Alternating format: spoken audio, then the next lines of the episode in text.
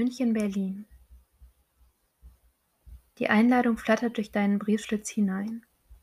Sie ist blau und darin steht, wie sollte es anders sein, dass jeder um dich herum hingeht.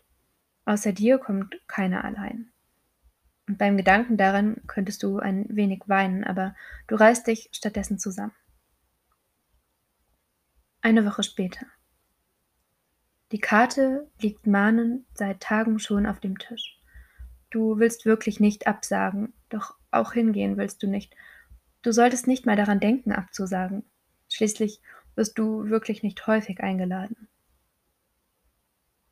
Nach ein paar Tagen entscheidest du, dich nicht anzustellen. Die Party wird sicher schön, mehr wird für dich nicht zählen. Du wählst die Nummer, sagst zu, nein, nur eine Person.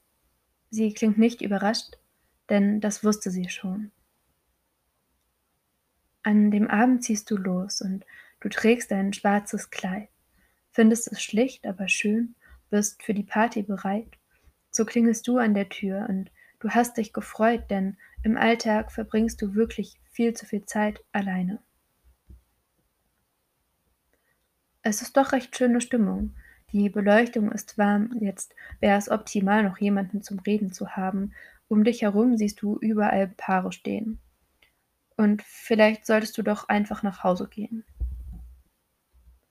Nach nur zwei Stunden entscheidest du, das ist nicht dein Tag, obwohl du Partys an sich doch immer ganz gerne magst, auch immer hinkommst, nur dass du dann nicht allzu viel sagst und wie man Gespräche startet, hast du irgendwie verpasst und du weißt manchmal nicht, was du sagen sollst.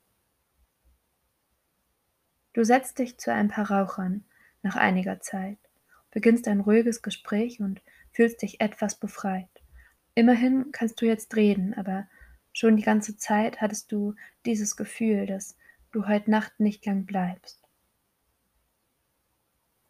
Als du die Party verlässt, gehst du nicht heim, du haust ab. Du entziehst dich den Zwängen und all dem trägen Smalltalk, würdest schon im Hausflur gern rennen, aber weil man das nicht macht, gehst du langsam und stolz und du wartest es ab, bis du daheim bist, zu Hause. Die Tür fällt ins Schloss und du ins Bett und die Stadt ist so groß, sie bleibt wach. Ein paar Wochen später. Du weißt nicht genau, wie das kam. Du weißt nicht recht, was sich verändert hat, aber es ruft dich irgendwie niemand mehr an. Dir ist nicht ganz klar, wann sich das so verändert hat. Du hast doch keinem jemals irgendwas getan. Und du fragst dich, weshalb keiner mehr anruft und du rufst selbst jetzt auch nicht mehr so oft an. Und du fragst dich, womit du das verdient hast, wenn du Bilder siehst von Leuten, die du mal für deine Freunde hieltst und deren Nummer du gerade irgendwie nur löschen willst und überhaupt würdest du gerne sehr weit weg. Dein Anteil scheint irgendwie immer etwas groß zu sein. Du musst vor Treffen eigentlich immer noch mal nachfragen. Und mittlerweile kotzt dich alles um dich so sehr an, dass du geneigt bist, einfach gar nichts mehr zu sagen. Auf deinem Schreibtisch liegen Bücher und du hast genug zu tun, arbeitest gerne, aber manchmal würdest du dich gern ausruhen und dann würdest du gern mal mit jemand reden. Und du würdest gern mal wieder etwas mehr erleben. Du bist jetzt erwachsen. Und vielleicht fühlt sich das so an. Vielleicht waren alle glücklicher, als sie Kinder waren. Vielleicht ist das der Ernst des Lebens und nicht bloß deine Art. Vielleicht hast du ja doch gar nichts falsch gemacht. Vielleicht kommt man irgendwann an diesem Punkt im Leben an. Vielleicht ist das, wovon sie immer geredet haben. Irgendwie scheint es zu dir immer wieder mal zu gehören scheinst immer wieder mal Außenseiter zu sein. In manchen Phasen hast du das gar nicht so recht gespürt. Im nächsten Augenblick warst du wieder allein. Du denkst, vielleicht ist das was, das zu dir einfach gehört. Vielleicht war alles niemals mehr als schöner Schein.